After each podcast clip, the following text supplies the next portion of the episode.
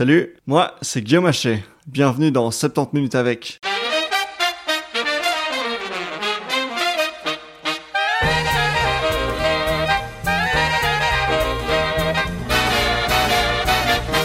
Cette semaine, une émission que je prépare depuis des mois. Je suis allé à Mons, en province de Hainaut, en Wallonie. Je suis sorti de la capitale, j'ai pris le train et tout, juste pour vous, rendez-vous compte. Tout ça pour me rendre au SUSA. Le SUSA, c'est le service universitaire spécialisé pour personnes atteintes d'autisme. That's right, cette semaine, on va parler de santé mentale. J'ai interviewé pour vous les professeurs Eric Willet et Guilain Majarotte, qui sont tous les deux de grandes références belges dans le domaine de l'autisme. Guilain Majarotte est même chevalier de la Légion d'honneur pour ses travaux. Et ouais, mais avant de se lancer dans l'interview, j'ai enregistré pour vous une belle et longue introduction qui va vous expliquer ce que c'est en fait l'autisme. On écoute ça, et puis on passe 70 minutes avec ces messieurs. Let's go Dans la bouche de certains, autiste, c'est d'abord une injure. Il n'est pas rare de trouver dans le grand livre des insultes des termes qui viennent du registre médical, comme schizo, handicapé, trisomique, ou en l'occurrence autiste. À titre d'exemple, des politiciens français comme François Fillon, Jean-Louis Borloo, DSK, Ségolène Royal, José Bové et plus récemment Christophe Castaner ont tous, à un moment ou à un autre, utilisé le terme autiste pour discréditer leurs adversaires. Et c'est vraiment pas étonnant. Utiliser le handicap comme une insulte, ça revient en fait à classer son adversaire comme quelqu'un d'inférieur, quelqu'un qui n'est pas à la hauteur et qui ne peut tout simplement pas revendiquer le droit d'être considéré avec dignité bien sûr. porter sur le caractère même du président. C'était pour écarter cela qu'il a dit. Mais est-ce que vous pensez que le président de la République est autiste et n'entend pas euh, celles et ceux qu'il critique aujourd'hui, pardon, pas autiste, mais n'entend pas Prendre des initiatives pour euh, rassembler ma famille, parce que c'est là où je vous dis que je ne suis pas évidemment autiste. Par exemple, je sais que pour, comment? Je sais que pour gagner, il faut que je rassemble ma famille. Alors mon intention n'est pas de faire tout un plaidoyer au sujet de l'andiphobie dans notre société, mais voilà.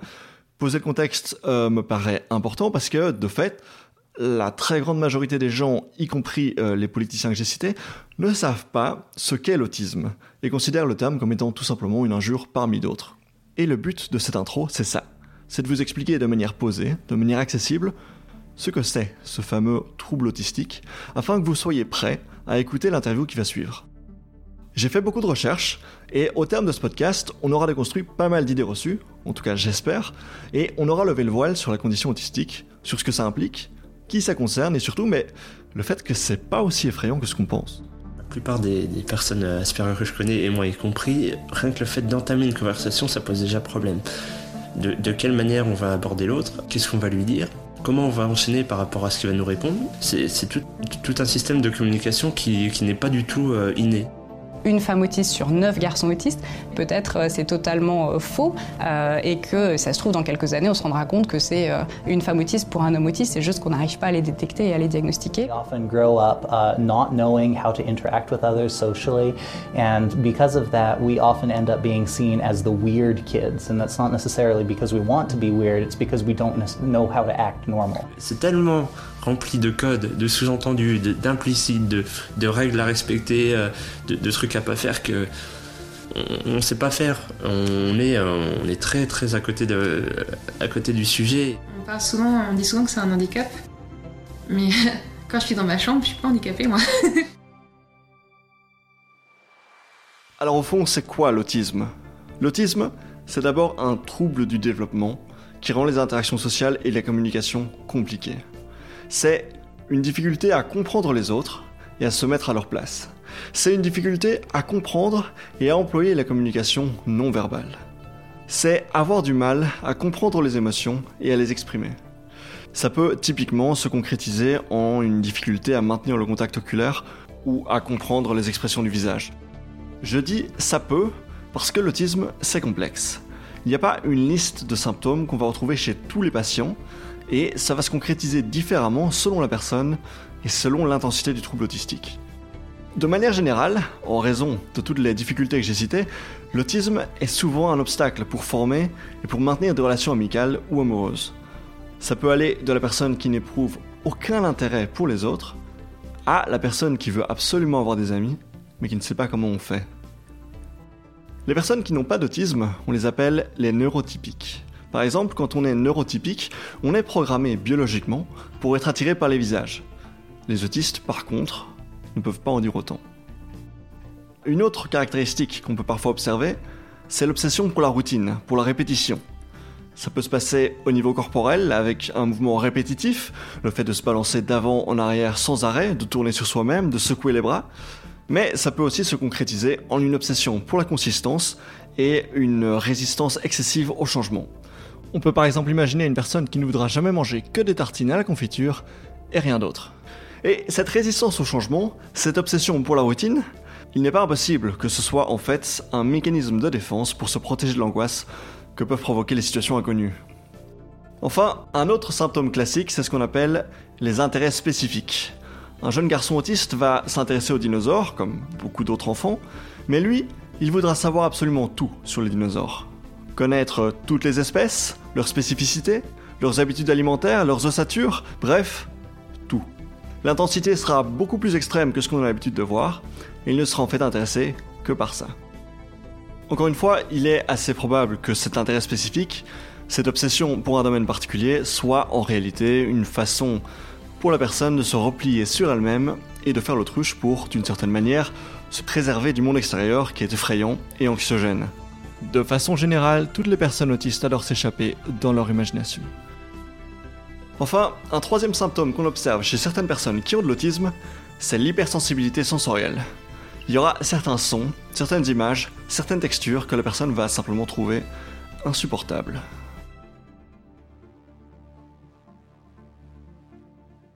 C'est important de comprendre que l'autisme, c'est avant tout un spectre. Je vous ai cité une série de symptômes. Il est tout à fait possible qu'une personne autiste ne soit pas du tout concernée par l'hypersensibilité, par les intérêts spécifiques ou par la nécessité d'avoir une routine. Et de même, une autre personne pourra réunir tous ces symptômes. Chaque personne est différente. Ce qui ne change jamais, c'est la définition que j'ai donnée au début. Une difficulté avec les interactions sociales et avec la communication. ASD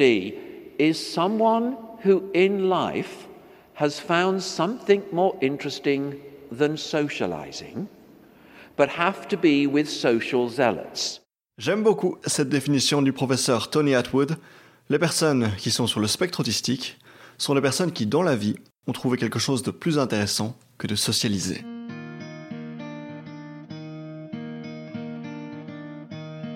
L'autisme, c'est pas une maladie.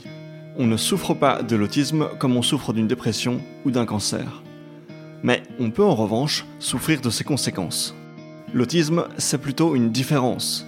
Dans la vie, il y a des grands et il y a des petits, il y a des gros et il y a des minces, il y a des personnes neurotypiques et des personnes autistes. Je le disais il y a un instant, l'autisme peut prendre des formes assez différentes d'une personne à une autre.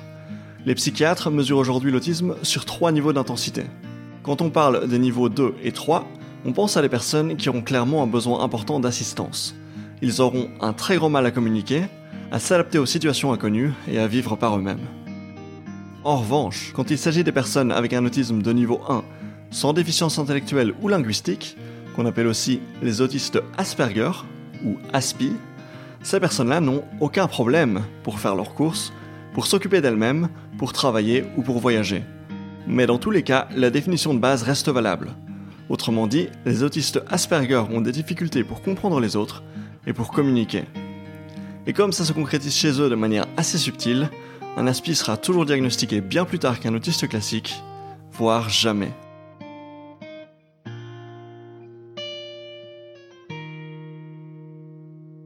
Et c'est justement sur l'autisme Asperger qu'on va se concentrer aujourd'hui. Je le disais, lire un visage, se faire des amis, comprendre les choses du point de vue de quelqu'un d'autre, ce sont des choses qui sont innées pour les neurotypiques. Quand on parle des autistes Asperger, ben, eux aussi, ils adorent se faire des amis évidemment. Mais la différence, c'est que tout ça n'est pas inné pour eux. C'est pas intuitif. C'est réfléchi. C'est calculé. Se faire un ami, ça se fait par intellect et pas par intuition. Et du coup, c'est compliqué, c'est fatigant, et surtout, c'est stressant. Et c'est pour ça que c'est difficile de repérer un aspi dans la nature. Parce que, comme le caméléon, il va se camoufler. Il va apprendre les aptitudes nécessaires pour vivre en société, même si c'est pas du tout intuitif pour lui. Il ne le fera pas pour tromper ou pour jouer avec les neurotypiques, mais simplement pour survivre dans un monde qui ne lui est pas adapté. Et ça, ça a énormément d'implications. Ça implique qu'il y a de nombreux autistes Asperger qui ont appris à se camoufler et qui s'ignorent sans doute. Ça veut dire que quand on dit qu'il y a entre 0,6 et 1,5% de personnes qui sont sur le spectre, si ça se trouve, c'est beaucoup plus que ça. Autrement dit, ces estimations, ça ne vaut pas grand-chose. Et surtout, ça veut dire que nos outils de diagnostic n'ont pas été à la hauteur pendant longtemps. Et ça, ça nous amène à un point important dont on va parler aujourd'hui, à savoir l'autisme chez les femmes. Words like violence break the silence, come crashing in into my little world, painful to me, pierce right through me. Can't you understand? Oh, my little girl. Je regardais vraiment mes petits camarades en me disant Mon Dieu, qu'est-ce qu'ils sont bizarres Et alors j'ai passé énormément de temps comme une petite anthropologue à essayer de comprendre comment ça fonctionnait les relations entre les uns et les autres, à essayer d'imiter euh, la fameuse technique du caméléon. J'imitais les personnes qu'il fallait. Euh, Il y avait une personne dans ma classe par exemple qui était populaire, ben oui, il fallait, fallait imiter, répéter les choses. C'est de la répétition en fait. The natural social skills, the natural communication is not natural for a person like me. It has to all be taught. So back then, when I hadn't been taught those skills, it was like being trapped. J'ai vu beaucoup de psychologues, de psychiatres, de médecins en tout genre, etc. Et aucun n'a réussi à mettre le doigt sur mes difficultés et à poser un mot sur ma différence, simplement parce qu'en France, l'autisme est très mal connu et euh, le syndrome d'Asperger encore plus, euh, surtout lorsqu'il s'agit euh, des femmes, puisque leur autisme s'exprime de façon beaucoup plus subtile. Quand je lui ai dit ça pourrait être le syndrome d'Asperger et que j'étais pas encore diagnostiquée, elle m'a fait je ne pense pas, je pense que tu es juste un petit peu asocial. Quand on imagine un enfant autiste, on visualise généralement un jeune garçon. Pendant longtemps, on a dit que l'autisme était majoritairement un phénomène mâle et qu'il y avait entre 4 et 9 fois plus d'hommes concernés que de femmes. D'ailleurs, encore aujourd'hui, cette question est très controversée dans la communauté scientifique. Pourquoi est-ce que je dis ça? J'évoquais le fait qu'il est possible de passer à travers les mailles du filet et de se camoufler parmi les neurotypiques. On sait aujourd'hui que les jeunes filles Aspi font ça très bien, elles sont excellentes. Elles sont très malines et très astucieuses pour comprendre ce qui est attendu d'elles et pour s'y conformer. Autrement dit, elles se camouflent. Elles portent un masque et elles socialisent par intellect et pas par intuition. Mais évidemment, c'est épuisant de faire ça toute la journée, de ne jamais pouvoir être soi-même et de réfléchir en permanence à comment on se comporte. Ça peut avoir des conséquences importantes, comme la dépression, notamment à l'adolescence. C'est vrai autant pour les filles que pour les garçons, mais c'est souvent à cette période qu'on remarquera enfin l'autisme chez les filles.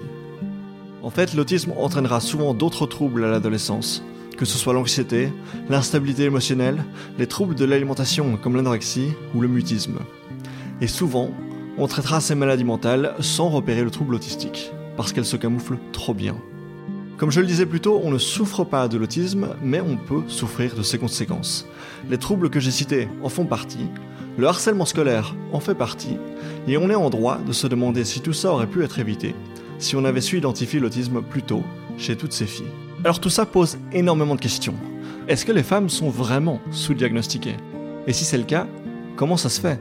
Est-ce que les jeunes femmes sont sujettes à une pression culturelle plus forte que les garçons pour se conformer au rôle genré? Certainement. Est-ce que c'est la seule raison qui fait qu'elles passent inaperçues? Tout ça reste assez mystérieux.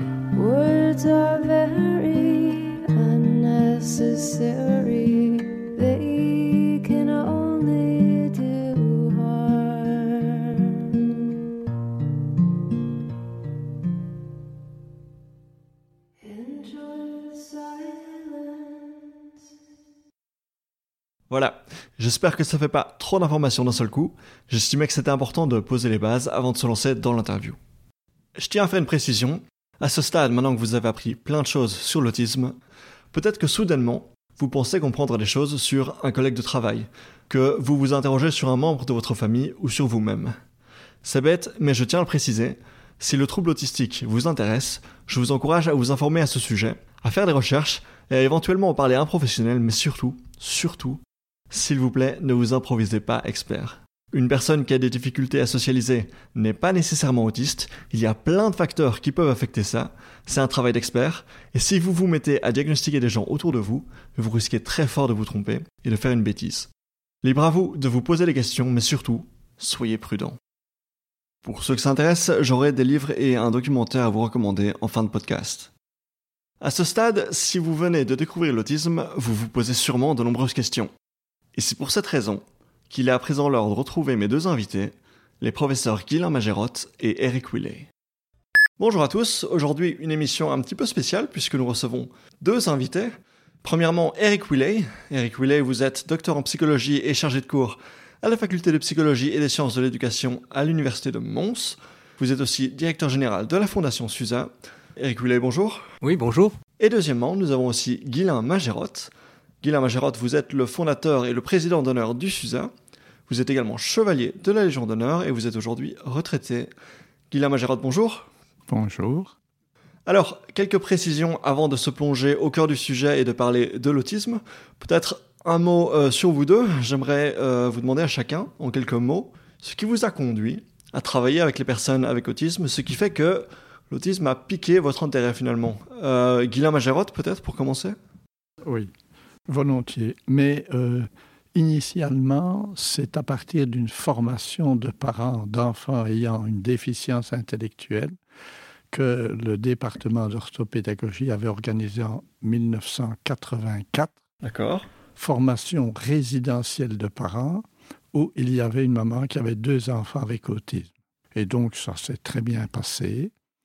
Et puis, suite à ça, euh, Monsieur Salmon, qui était membre de l'APEPA, nous a contacté à l'Université de Monde pour dire Mais est-ce qu'on ne devrait pas faire quelque chose ensemble pour les parents? Et c'est de là qu'a démarré notre intérêt à Eric et à moi pour l'autisme. Par quoi commencer? Alors, on a dit peut-être commencer par l'école parce que l'école, c'est le révélateur un petit peu de tous les problèmes, et puis la scolarité est obligatoire. Donc. Alors, en 85, 86, 87, on a sollicité les ministres successifs de l'éducation pour finalement démarrer en 88 le projet dit Caroline. Et donc, effectivement, j'ai retrouvé que dès 87, on avait organisé une formation avec euh, avec, avec euh, Messiboff, ici à l'Université de Monde, de façon à ce que les, les enfants et adolescents aient une meilleure scolarité. Donc c'est quelque part une coïncidence. Vous avez rencontré une personne un jour. Bah, qui vous, vous savez, a- il n'y a pas de hasard. hein. Mais effectivement, en nous intéressant au problème avec une déficience intellectuelle, il est assez logique que l'on en trouve l'un ou l'autre qui ait aussi des problèmes. D'accord. Et on a accepté cette maman qui avait deux enfants. Et puis donc, quand le projet Caroline a été lancé en 88, M. Salmer est revenu à la charge et dit mais avant l'école et après l'école, qu'est-ce qu'on fait Alors effectivement, il faut commencer plus tôt et puis après. Alors ce qu'on a fait, c'est qu'on a introduit un dossier avec lui à l'INAMI en euh, 89-90 pour faire une consultation ambulatoire spécialisée en autisme. Alors l'INAMI nous a répondu, c'est une très bonne idée de faire ça, mais on nous a renvoyé aux régions ou aux communautés parce qu'en plus on était dans un mouvement de communautarisation, régionalisation. Bienvenue en Belgique. Et donc, on a continué grâce à une fondation, la fondation Marguerite-Marie de la Croix, qui nous a donné le budget, je pense, pour une petite année. Et puis alors, on a été reconnu un petit peu par la, la WIP en 95. Et puis, on a été reconnu un petit peu comme service d'accompagnement, mais pas comme consultation, parce que ça ne relevait pas de la WIP. Et puis, petit à petit, euh, pour l'aide précoce et puis pour les adultes.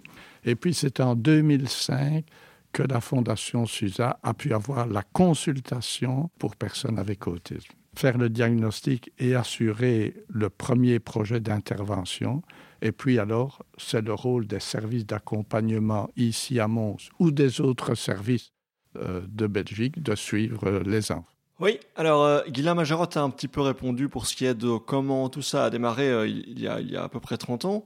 Les activités du SUSA aujourd'hui, euh, peut-être euh, Eric Willet, vous pouvez nous expliquer euh, que fait le SUSA finalement pour accompagner les personnes autistes Alors, comme, comme Guylain Majorod vient de le dire, le SUSA a des activités de diagnostic hein, auprès des, enfants, des adolescents et d'une partie du public des adultes.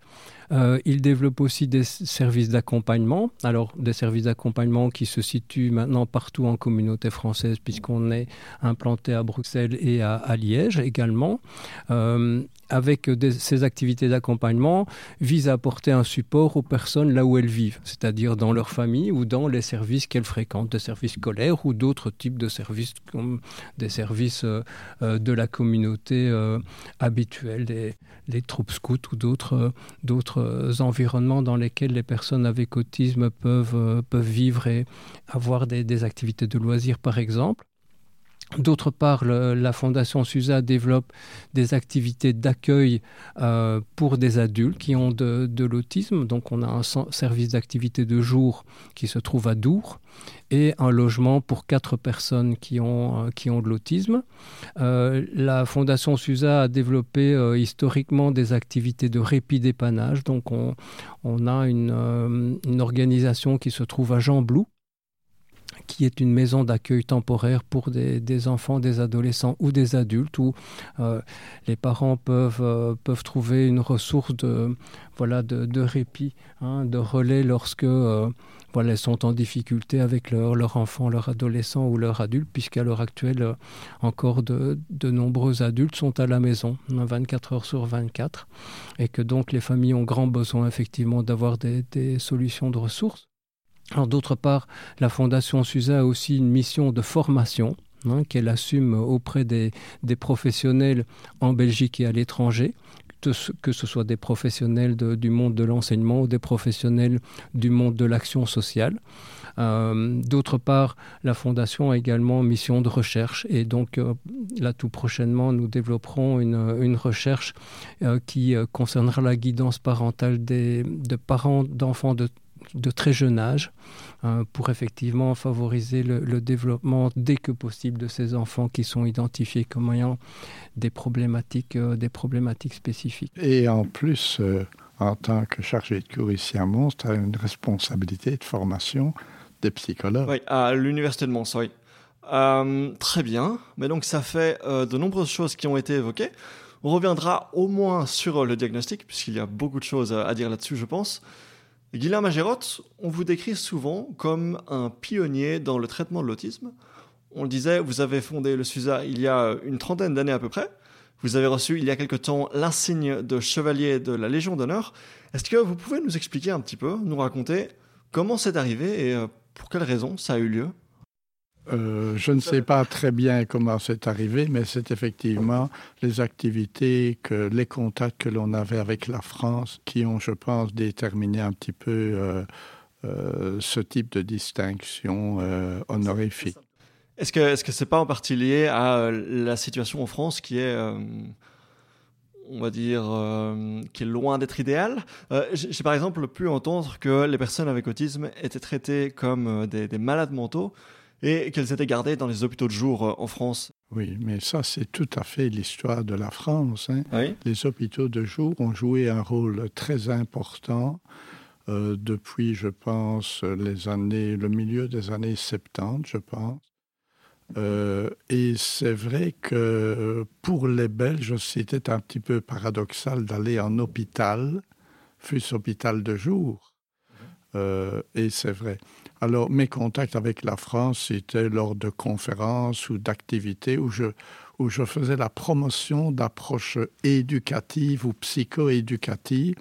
Et c'est vrai qu'au début, quand on a commencé à parler de teach, les Français aussi se sont un peu réveillés et ont aussi développé euh, l'approche teach en France. Et donc c'est probablement un petit peu par les contacts que j'avais là avec des parents ou des associations de parents que j'ai été davantage euh, connu en France. Et j'avais entendu parler aussi de nombreux enfants qui venaient de la France pour venir euh... ah, ça, ça c'est une autre histoire ça. Hein Et ça, ça, ça une... n'a pas de rapport avec ça n'a pas de rapport avec vous avec ah euh... non moi je ne les ai pas attirés je ne les ai pas attirés en belgique parce que je pense qu'au suzanne nous avons certainement une philosophie qui est de dire qu'il euh, ne faut pas couper les enfants de leur milieu de vie familiale scolaire de leurs relations et donc manifestement euh, j'allais là avec l'idée que la France développe un petit peu d'autres types de services à l'école, par exemple. Hein. Euh, l'école doit aussi beaucoup se modifier en France, mais aussi les services, disons, du médico-social. Euh, rapidement, euh, j'avais évoqué cette histoire d'enfants français qui venaient en grand nombre en Belgique. À, quoi c'était dû? Comment est-ce qu'on explique ça? Ah ben, Je pense qu'ils sont venus en Belgique parce qu'il n'y avait pas de place en France pas de place pour eux. pas de. Parce qu'il y en a qui, parce qu'il y en a qui viennent en Belgique à l'école. C'est effectivement une grande différence entre la Belgique et la France. C'est vrai que on targue peut-être l'enseignement spécialisé en, dans la partie francophone de toutes les, les tares, les tares du monde, mais il a le mérite d'exister et d'offrir une scolarité à des enfants qui présentent tout type de, de déficience et que cet enseignement spécialisé est absent en France. Il n'y a pas d'enseignement spécialisé. Encore aujourd'hui. Ah oui, oui, tout à fait. Et donc, euh, je pense que cette offre de services qu'a la, Belgique euh, et, la communauté française par rapport à, ces enfants qui présentent des handicaps divers est une offre de services inexistante en France, avec une scolarité possible euh, à temps plein, alors qu'en France, évidemment, on a, on a promu l'inclusion scolaire, mais l'inclusion scolaire elle a lieu parfois pour certains enfants une à deux heures par semaine, mais que font les enfants toutes les autres heures de la semaine. Et donc des parents viennent chercher des solutions scolaires, des parents viennent de très très loin, ou des enfants viennent de très très loin, et les parents également, pour amener leur enfant. Certains enfants viennent de la région parisienne, de la région de Lyon, et sont hébergés ici à un très jeune âge parfois, en, deçà de, six ans. On peut quand même se poser beaucoup de questions sur, euh, sur l'intérêt euh, global qu'il y a à, être déraciné si tôt de son environnement euh, familial, il faudrait vraiment que l'enseignement qu'on propose ici soit d'une qualité euh, tellement inestimable que, que ce soit le cas. Mais je pense que quand on est parent et que l'on cherche des solutions, ben, on, est prêt à prendre évidemment des solutions qui, qui paraissent, je pense, à l'évidence, probablement euh, très insatisfaisantes. Mais quand il n'y a que cette solution-là, pour euh, parfois pouvoir aussi continuer à travailler et s'occuper des autres enfants de la famille. Mais a priori, à l'heure actuelle, il y a globalement peu d'enfants non scolarisés en Belgique. Hein. Il reste plus que quelques-uns, quelques établissements pour personnes non scolarisées, alors qu'en France, c'est plutôt la, situation. la situation de la France, évidemment, d'avoir une population, euh, pense, quatre fois plus importante que la Belgique, je pense, quatre à cinq fois plus importante. Mais ça veut donc dire que répondre à l'entièreté des besoins est quelque chose d'assez euh, d'assez énorme. Et donc, effectivement, en termes qualitatifs, on a maintenant, il y a maintenant en France pas mal d'établissements qui se créent qui sont de très bonne qualité, d'aussi bonne qualité que ce qui se fait ici en Belgique. Mais par contre, euh, la réponse à la quantité de besoins est vraiment, il y a un retard énorme dans leur pays, ce qui veut dire qu'effectivement, des personnes continuent à chercher des solutions dans, en Belgique. Alors, euh, un mot maintenant sur le vocabulaire, l'emploi de la langue française, puisque j'ai remarqué un glissement que j'ai fait tout à l'heure. J'ai dit personnes autistes, alors que vous conseillez plutôt de parler de personnes avec autisme. Est-ce que vous pouvez nous mettre à niveau à ce, sujet-là et nous expliquer un petit peu? Si je vous dis personne autiste, personne autiste, qu'est-ce qui vous vient à l'esprit? C'est autiste qui vient. Quand on dit personne avec autisme, là on distingue les deux choses. On peut, on peut être très beau, c'est une qualité, et avoir de l'autisme. Donc, euh, je pense que quand on dit c'est un autiste ou c'est une personne autiste, quand on a ajouté le mot personne, il y avait déjà du progrès. Mais habituellement, on disait c'est un autiste. On ne voyait que ça. Et donc, euh, on a essayé d'introduire cette formulation ici dans le vocabulaire français. Et habituellement, on dit euh, un enfant avec autisme, ou bien il a de l'autisme, ou il présente. Enfin, voilà. Oui. Euh, est-ce qu'il y a un consensus là-dessus? Est-ce que tout le monde est d'accord pour dire euh, qu'il faut dire personne avec autisme? En, faisant des recherches, moi j'ai entendu des personnes qui étaient directement concernées, qui étaient des, autistes euh, Asperger, et qui disaient personne autiste plutôt que de dire personne avec autisme. oui, tout le monde n'est pas d'accord. Et, notamment les personnes qui ont le syndrome d'Asperger euh, disons, se présentent un peu comme des personnes un peu à part. D'accord. Bah, euh, toutes les personnes autistes, finalement. Les personnes avec autisme. Qui, qui n'est pas à part Oui, c'est ça, voilà. Qui n'est pas à part Et donc, on parle maintenant de la, comment est-ce qu'on dit, de la neurodiversité. Uh -huh, ouais. bah, euh, c'est vrai que nous sommes tous les trois très différents, hein? Mais c'est vrai que lorsque l'on a certaines caractéristiques, on est manifestement beaucoup plus différents que d'autres. Yes. Euh, alors, je vais faire un effort géant pour essayer de dire personne avec autisme. Euh, il n'est pas Oui. impossible que je glisse de temps en temps Oui. et que je fasse euh, l'une ou l'autre bévue. Mais c'est la personne. Oui, ça c'est sûr, oui. C'est l'enfant qui compte. Il a de l'autisme, mais il peut avoir aussi d'autres qualités ou d'autres défauts. Enfin, En préparant cette émission, j'ai beaucoup lu et euh, j'ai parfois pu lire des choses assez contradictoires, je le disais, euh, et notamment en ce qui concerne le rapport entre autisme et empathie. Euh, j'ai tantôt lu que les personnes avec autisme avaient un défaut d'empathie et tantôt qu'au contraire, elles étaient vraiment hypersensibles aux émotions des autres. Alors, qu'est-ce qu'il en est finalement? Quel est, le, le lien entre autisme et empathie? Peut-être pour aborder cette question, c'est une question qui n'est pas, qui n'est pas aisée, comme beaucoup de choses dans le domaine de l'autisme. Parce que lorsqu'on parle d'autisme, on ne parle pas d'une entité, euh, d'une entité spectre, unique. On parle d'un spectre. Et, et ce spectre fait, euh, fait apparaître que, que des personnes peuvent avoir, pour certaines, partie des capacités, et pour d'autres, euh, avoir de grandes déficiences dans ces capacités. Euh, mais que souvent, encore à l'heure actuelle, la façon dont on aborde cette problématique de, capacité chez les personnes avec autisme est abordée au travers de personnes dont les compétences fonctionnelles ou les compétences intellectuelles sont d'assez bon niveau, les compétences communicationnelles sont de bon niveau. Mais est-ce que ces, capacités qui sont évaluées au travers de ce, de ce sous-groupe est à l'image de ce que sont les capacités des autres? Et ça, c'est un problème au niveau de la recherche à l'heure actuelle parce qu'effectivement, il n'y a pas du tout de réponse à ça. Euh, alors la question de l'empathie, il faut la rapporter probablement à, à la problématique de la théorie de l'esprit, c'est-à-dire la capacité que nous avons à pouvoir imaginer, pouvoir penser que quelqu'un d'autre vit ou non les mêmes choses que nous au même moment où nous les vivons. Est-ce qu'il éprouve les mêmes sentiments, les mêmes émotions, les mêmes sensations que nous lorsque nous vivons une situation? Ben, ce que l'on semble démontrer, c'est que pas mal de personnes avec autisme, je dis pas mal, et donc je ne dis pas toutes nécessairement, pas mal de personnes avec autisme ont d'énormes problèmes dans cette théorie de l'esprit, ce que d'ailleurs les jeunes enfants en dessous de 5 ans n'ont pas non plus. Hein. Donc on, parle, on a parlé durant longtemps, lorsqu'on parlait d'autisme, d'un trouble envahissant du développement. Et je pense que c'est effectivement aussi cette problématique-là, c'est que l'autisme, c'est un problème de développement.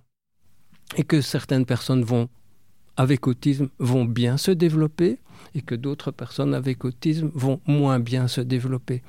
Et que ben, quand on parlait de troubles envahissants du développement, on, soulignait l'idée que toutes les sphères fonctionnelles de la personne étaient atteintes, hein, que ce soit la sphère intellectuelle, la sphère communicative, la sphère sensorielle.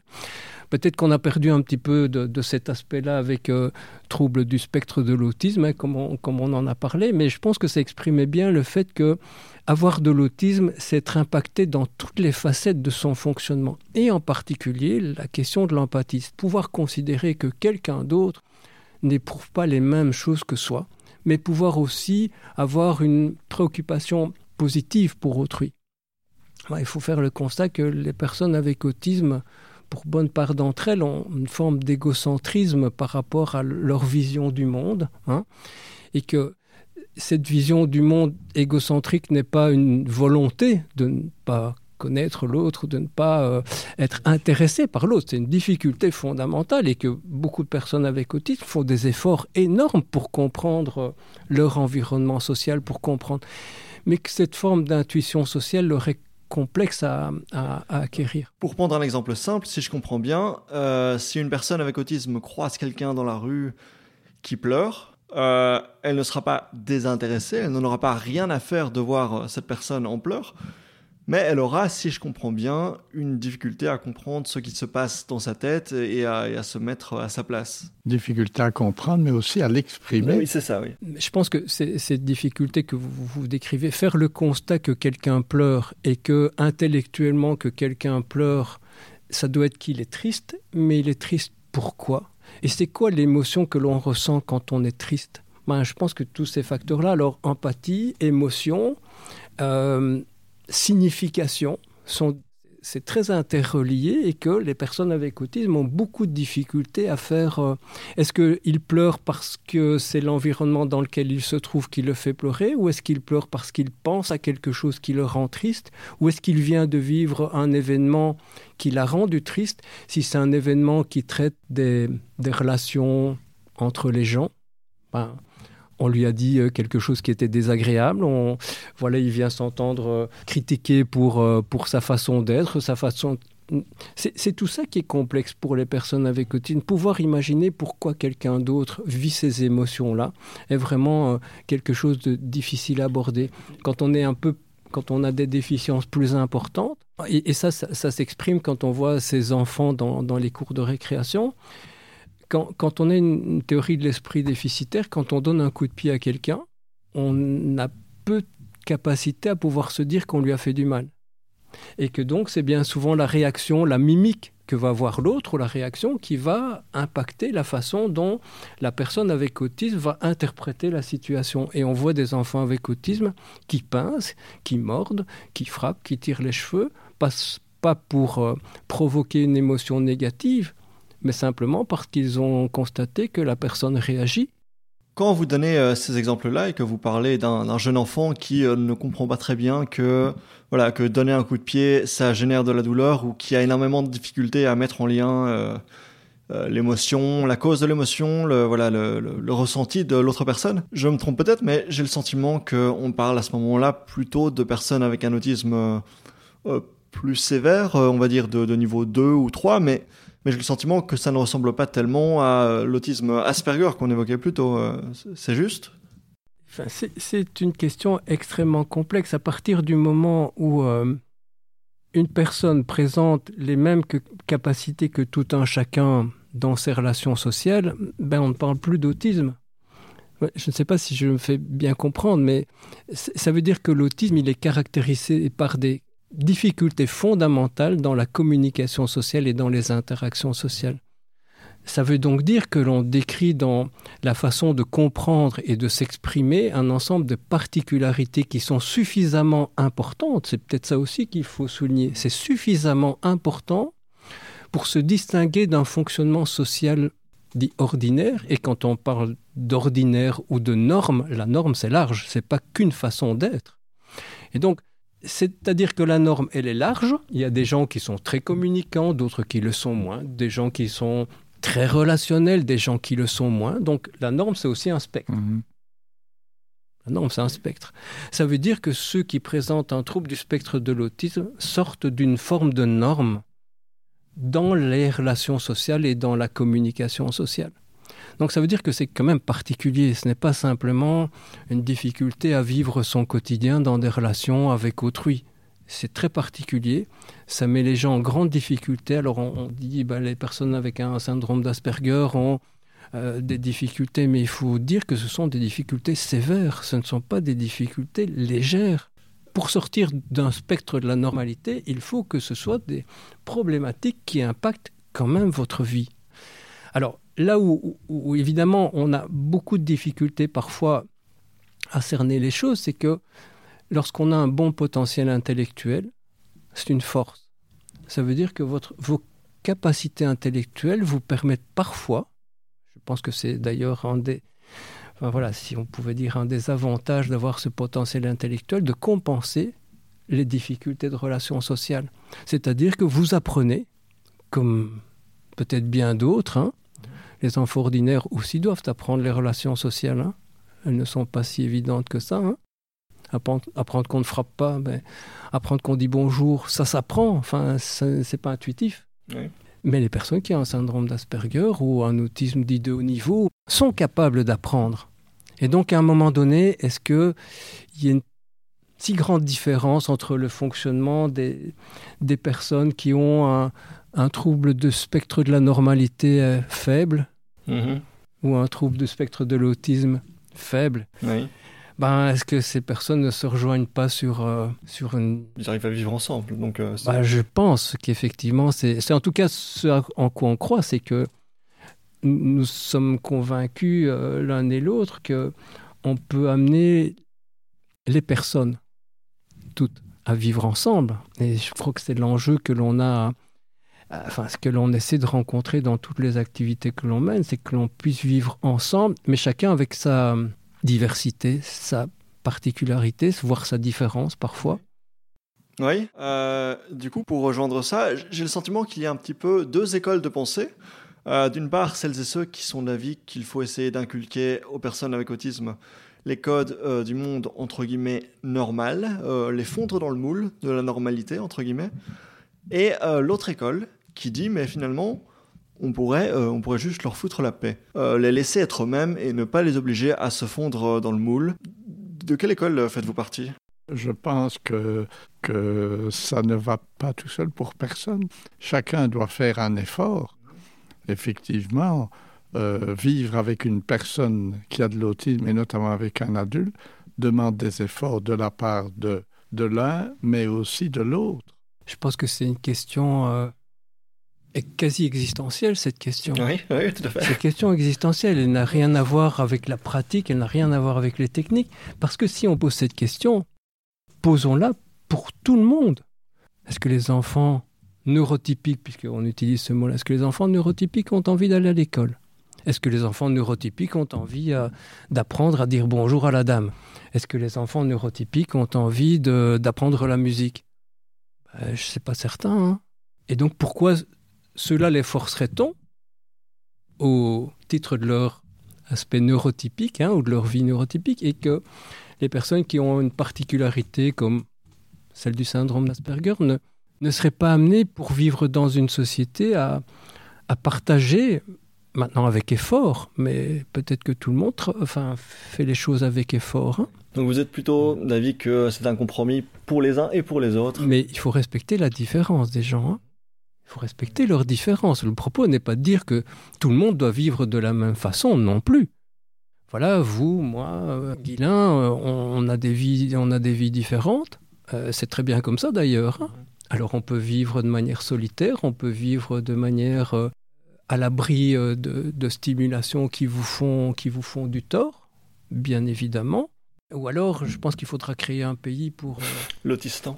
oui. oui, mais, mais je pense que parfois, certains tendraient à penser que c'est plutôt ça qu'il faut faire, mais je serais prudent par rapport On à... On entend parfois dire que euh, s'il est neurotypique, pour euh, employer ce terme-là de nouveau, ont une compréhension innée ou euh, relativement innée des codes sociaux. On, on entend certains dire que les autistes Asperger entre eux se comprennent beaucoup mieux et que finalement, quand on ne mélange pas les deux groupes sociaux, bah, ils fonctionnent relativement bien, ils se comprennent relativement bien entre eux.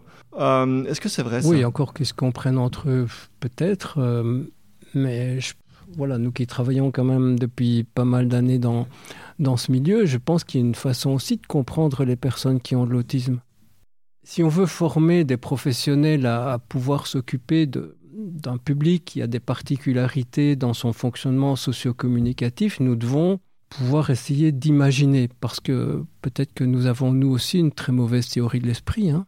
Est-ce que nous savons comment pense une personne qui a une déficience intellectuelle? Est-ce que nous savons comment pense une personne qui a de l'autisme? Est-ce que je sais, moi, comment pense Guillaume Majrot à force de se côtoyer, bien évidemment qu'on... Toujours une différence de toute façon. Mais, il y a toujours une différence dans la façon dont on... Mais, mais c'est vrai qu'on essaie à l'heure actuelle de connaître au travers de multiples recherches comment une personne avec autisme perçoit son environnement, comment elle, elle communique dans sa, dans sa langue. Enfin, comment elle utilise le langage, comment, quand il n'y a pas de langage, comment elle peut percevoir. Il y a beaucoup de recherches qui sont menées euh, pour essayer de comprendre le, fonctionnement et que c'est peut-être en comprenant qu'on peut, nous aussi, peut-être apporter un environnement qui sera plus facile à, percevoir et à, à, comprendre. Pour revenir sur la question, euh, cette idée que les autistes Asperger se comprennent relativement bien entre eux, plus qu'ils ne comprennent euh, les personnes qui ne sont pas autistes, euh, ça vous paraît juste ou, bien est-ce que ça vous paraît fantasmé? Mais Probablement qu'elles utilisent, par exemple, on, évoque souvent le, langage assez littéral, enfin, en tout cas dans l'interprétation du langage littéral. Ben, J'imagine qu'à partir du moment où on, rentre dans une forme de langage qui a cet aspect littéral et où euh, tout cet aspect du, du langage symbolique au second degré, etc., est peut-être un peu... Euh, un peu éliminée de, de, de, la langue de tous les jours, je pense qu'on se comprend beaucoup mieux. Et je crois que c'est l'effort que nous, nous avons à faire, c'est que j'ai un chat dans la gorge, ben ok, mais voilà, c'est assez, assez, trivial d'utiliser ce genre d'exemple, mais à partir du moment où notre langue, elle est faite toujours d'images, c'est très clair que pour les personnes qui ont de l'autisme, c'est un effort considérable de mettre les choses en lien les unes avec les autres et de se dire, mais oui, mais c'est pas ça qu'il veut dire, c'est autre chose qu'il veut dire. Ça doit être un effort permanent. Mais par contre, si on utilise un langage qui, qui est un langage dont on élimine toute une série de facteurs euh, de distraction comme ceux-là, bah, je pense qu'effectivement, c'est un effort moins important et qu'on se comprend beaucoup mieux. Mais, mais l'effort peut être fait par des personnes ordinaires qui vont, et c'est là tout notre travail, c'est de former des professionnels et des parents, et des parents, parce que ben, quand on est parent d'un enfant qui a de l'autisme, on n'a pas appris comment fonctionne un enfant qui a de l'autisme. Et quand on, voilà, on évoquait la question des formations de parents là tout à l'heure, c'est ce que nous apprenons parents, c'est aussi à maîtriser leur langue pour pour que leur enfant les comprenne mieux. Euh, vous évoquiez tout à l'heure euh, l'idée euh, qu'un quotient intellectuel élevé pouvait aider à compenser et peut-être à, à, comprendre qu'il n'y a pas vraiment un, un, chat dans la gorge et peut-être à surmonter ces obstacles-là.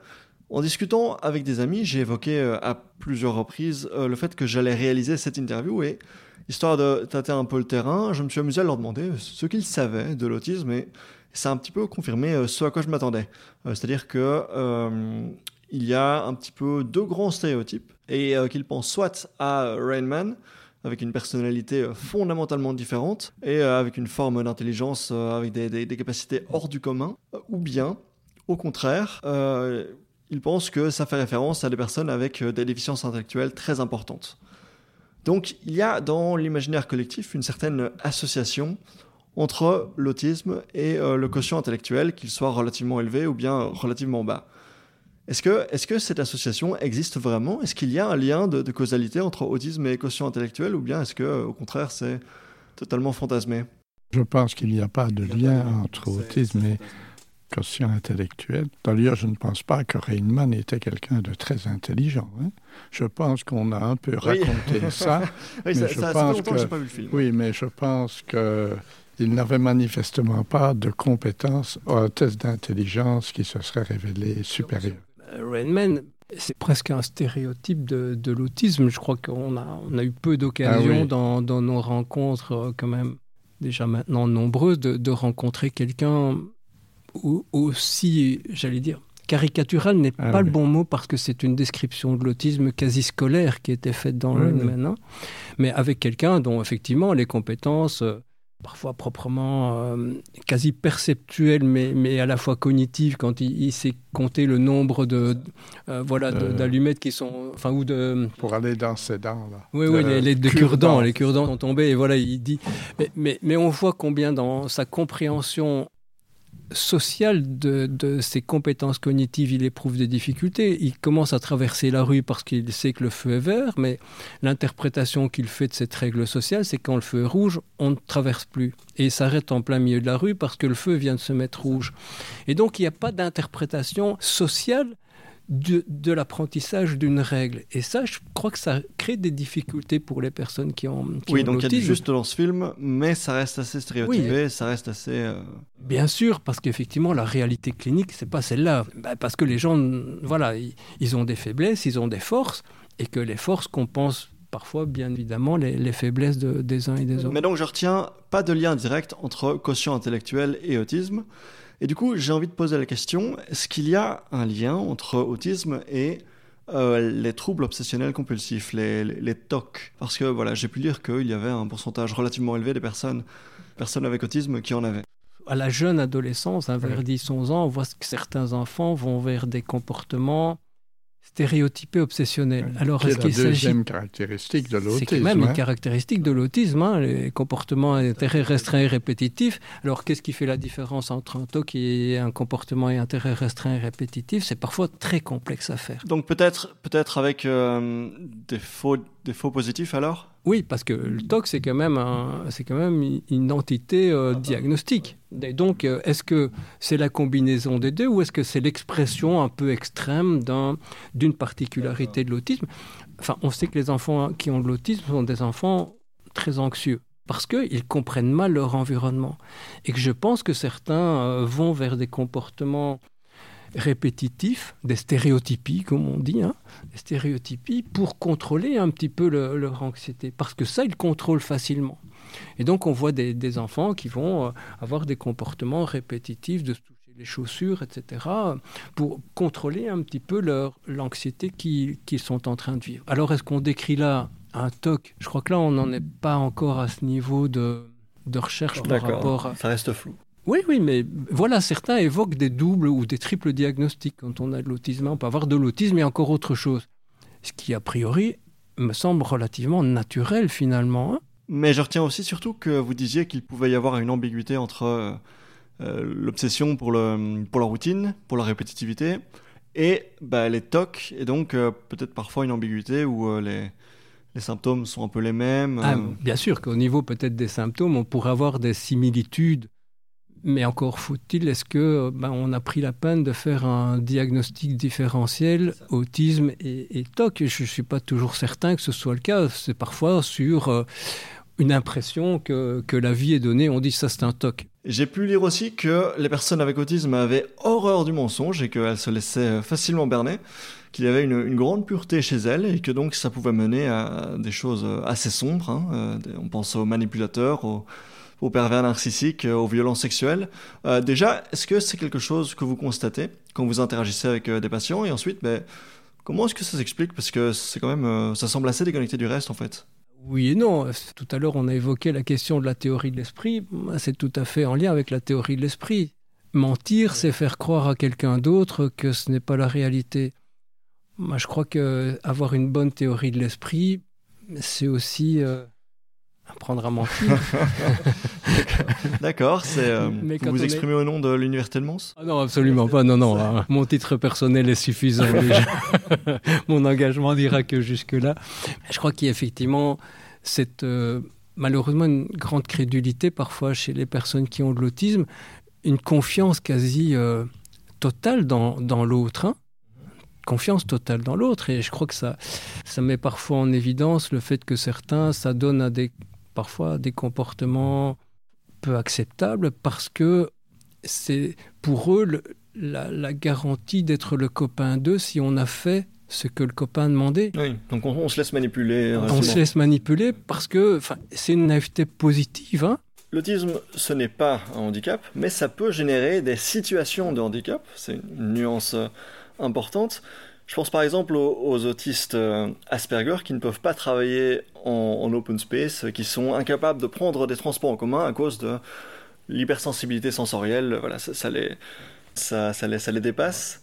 Quand vous recevez des, patients qui sont euh, justement euh, autistes Asperger, typiquement, dans les grandes lignes, de quoi est-ce que, que donc, ils ont une situation qui leur est propre, qui, est différente des personnes avec un autisme plus sévère, euh, de quoi est-ce qu'ils vont vous parler de, quoi vont-ils se plaindre euh, Quel est le problème qu'on a quand on a un autisme relativement léger Si c'est un adulte, probablement que ça sera le travail, les relations sociales. Euh. Les relations conjugales parfois. Hein. oui. Maintenant, quand ce sont des enfants, ce sont plus des problèmes scolaires, problèmes liés parfois au fait d'être bousculé psychologiquement par, par les, les condisciples parce qu'on est, on est différent, on est particulier et que c'est difficile à vivre. Hein.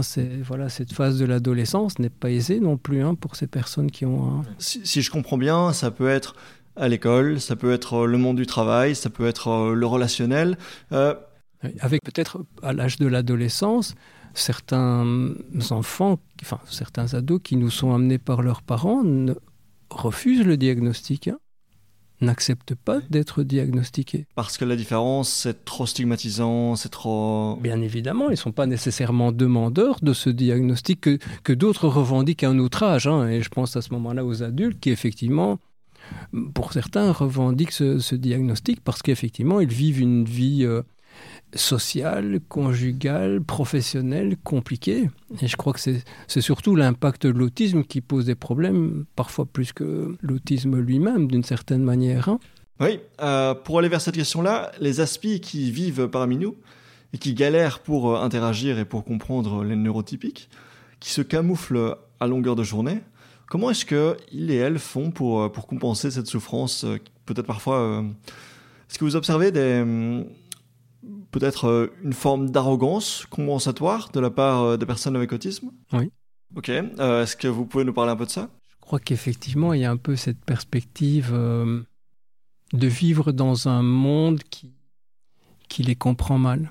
Et je pense qu'il s'agit d'une réaction relativement naturelle finalement. C'est une réaction peut-être de, de défense par rapport à, un vécu qui est difficile et qui est mal compris par, par un environnement qui peut être un environnement professionnel. Je pense qu'effectivement, probablement que l'environnement familial est un environnement plus positif qui, euh, où il y a une recherche de, soutenir son conjoint ou de d'avoir du soutien dans un environnement familial, avec difficulté probablement, hein, pour l'épouse ou pour l'époux, pour le compagnon ou la compagne, c'est probablement un effort euh, voilà, permanent que d'essayer de comprendre quelles sont les réactions, pourquoi il réagit de cette façon-là.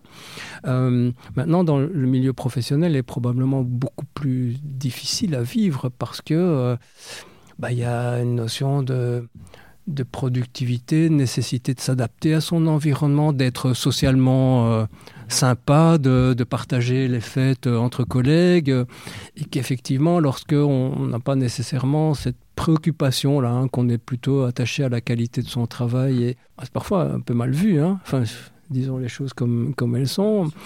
Et donc, ça veut dire qu'effectivement, la perspective, c'est d'être sur différents niveaux de, de valeur finalement. Hein les valeurs accordées par les uns et par les autres ne sont pas nécessairement les mêmes. Et donc, et donc en réponse à ça? Bah, Je pense qu'il peut y avoir des, réactions euh, d'agressivité parfois, de, de vraiment mal vivre. Et je crois que moi, c'est peut-être plutôt cet aspect-là que je retiens. C'est vraiment un mal vivre et euh, d'être finalement assez malheureux de cette situation. Comme le disait... Euh, Guilain, c'est un peu de, pouvoir apporter des, outils et parfois une sensibilisation des, employeurs. C'est une des façons dont, avec lesquelles nous, travaillons. Mais évidemment, avec l'accord entier, plein, plein et entier, mm. mais, mais c'est aussi une façon de sensibiliser le monde à l'existence des, personnes qui ont un syndrome d'Asperger. À partir du moment où enfin, nous faisons ces, informations dans les écoles, hein, auprès des, des condisciples. Hein. Quand il y a un enfant, un ado qui a de l'autisme, on va parfois donner une information à la classe. Ça permet qu'effectivement cet enfant soit mieux compris dans ses réactions, mieux accepté par son environnement social, et qu'on peut dépasser comme ça, et qu'il y a parfois de, grandes ressources de solidarité hein, qui se créent avec, euh, avec ces enfants, ces ados. Quand, il, on parle d'un milieu adolescent, est-ce que la différence ne devient pas alors un, un levier pour, euh, pour faire la stigmatisation ou pour faire du harcèlement? Bah, De toute façon, c'est déjà là. Hein. C'est plutôt ça le problème. C'est que quand nous intervenons, c'est plutôt parce qu'il y a ces problématiques de harcèlement et ces problématiques. Et euh, enfin voilà, euh, Joseph Chovanec s'exprime souvent très, très crûment et très très durement par rapport à son vécu euh, d'enfant et d'adolescent. Et je pense que c'est malheureusement une réalité pour beaucoup d'entre eux. Et que peut-être ces, enfants et ces adolescents qu'on voyait moins par le passé dans les services de diagnostic, ces enfants qui ont de bonnes capacités intellectuelles, ont toujours vécu ces situations de, voilà, de maltraitance euh, pour, euh, pour s'exprimer peut-être un peu simplement sur la question. Mais voilà, je crois que c'est de tout temps mais peut-être qu'il n'a pas été de tout temps que l'on diagnostique ce, spectre de l'autisme chez un, ensemble d'enfants, d'adolescents et, voire d'adultes à l'heure actuelle qui revendiquent effectivement ce, diagnostic. Un mot à présent sur l'autisme chez les femmes. Euh, on sait que les femmes autistes sont apparemment bien meilleures que les hommes pour euh, mimiquer un comportement dit normal et pour se camoufler. Euh, et du coup, quand on les teste, bah, elles maintiennent le contact oculaire, elles sourient, etc. parce qu'elles savent que c'est ce qui est attendu d'elles, euh, mais pas parce que c'est spontané. Et j'ai aussi pu lire que les hommes autistes ressentaient de grandes difficultés pour établir et pour euh, gérer les relations amoureuses, alors que c'est beaucoup moins le cas pour les femmes. Comment est-ce que vous expliquez euh, aujourd'hui cette différence entre euh, hommes et femmes? C'est une question assez actuelle, hein, celle que vous évoquez là. Oui, parce que je pense à certains experts qui ont dit euh, par le passé que l'autisme était le, le résultat de d'une hypermasculinité du cerveau, par exemple. Tout à fait, oui. Ouais. Baron Cohen a effectivement développé euh, toute une théorie euh, là-dessus. Mais à partir du moment où vous avez développé, Guilain, moi, nous avons dû développer des compétences sociales. Nous avons dû développer des compétences sociales, mais vous aussi, le commun des mortels doit développer des compétences sociales. À partir du moment où vous avez dû développer des compétences sociales qui vous permettent de masquer comme vous l'avez très bien exprimé, parfois vos émotions, vous êtes confronté à quelqu'un qui vous ennuie profondément, mais vous gardez le sourire. Je pense qu'à un moment donné, euh, soit on a suffisamment de compétences sociales qui vous font être dans la norme. À ce moment-là, vous n'avez pas un trouble du spectre de l'autisme. Si les femmes ont plus de capacité que les hommes à développer des compétences sociales pour les sortir du spectre de l'autisme, grand bien, grand bien pour elle. Je, je, je pense qu'à un moment donné, ce diagnostic, il est complexe. Et donc, peut-être la première chose à dire, c'est quand même un diagnostic qui n'est pas facile à poser. Il ne faut pas penser que parce qu'il y a une description dans un manuel machin, que cliniquement, pour les situations individuelles que nous rencontrons, c'est facile à poser. Surtout quand effectivement il y a de bonnes compétences sociales, il y a de bonnes compétences communicationnelles et il y a un bon potentiel intellectuel. Le diagnostic différentiel, il est très complexe chez ces personnes. Parce que qu'est-ce qui est de l'ordre d'une facette pathologique ou qu'est-ce qui est de l'ordre de la normalité? Enfin, vous savez, le jour où on pourra faire une prise de sang à quelqu'un et dire voilà, il y a de l'autisme parce que dans la prise de sang, il y a telle problématique ou telle problématique génétique, où on fera, euh, enfin, on, on fera une imagerie cérébrale et on montrera que systématiquement chez les personnes qui ont l'autisme, cette problématique-là est présente. Ce sera beaucoup plus facile pour tout un chacun. Hein Mais donc, on a presque l'impression que vous dites, euh, finalement, aujourd'hui, certains sont en capacité de masquer euh, leurs leur, leur différences, et qu'à ce moment-là, vous, vous, les cliniciens, ça vous concerne presque beaucoup moins euh, et qu'elles sont, ces personnes-là sont moins en besoin d'assistance et que... Si elles ont des besoins d'assistance, c'est une question très différente. Hein la question du besoin, elle est différente de la question du diagnostic. Vous avez des gens qui ont un diagnostic d'un autisme et qui ont de grands besoins, mais les grands besoins sont liés à l'environnement. Enfin, vous avez de l'autisme dans la province du Luxembourg. Je suis désolé, c'est pas du tout la même situation qu'avoir de l'autisme à Bruxelles. Hein, ou d'avoir de l'autisme dans une ville wallonne. Hein, parce que là-bas, vous n'avez pas les mêmes services. C'est ça, ouais. Et donc, votre situation de handicap, elle va pas être pareille.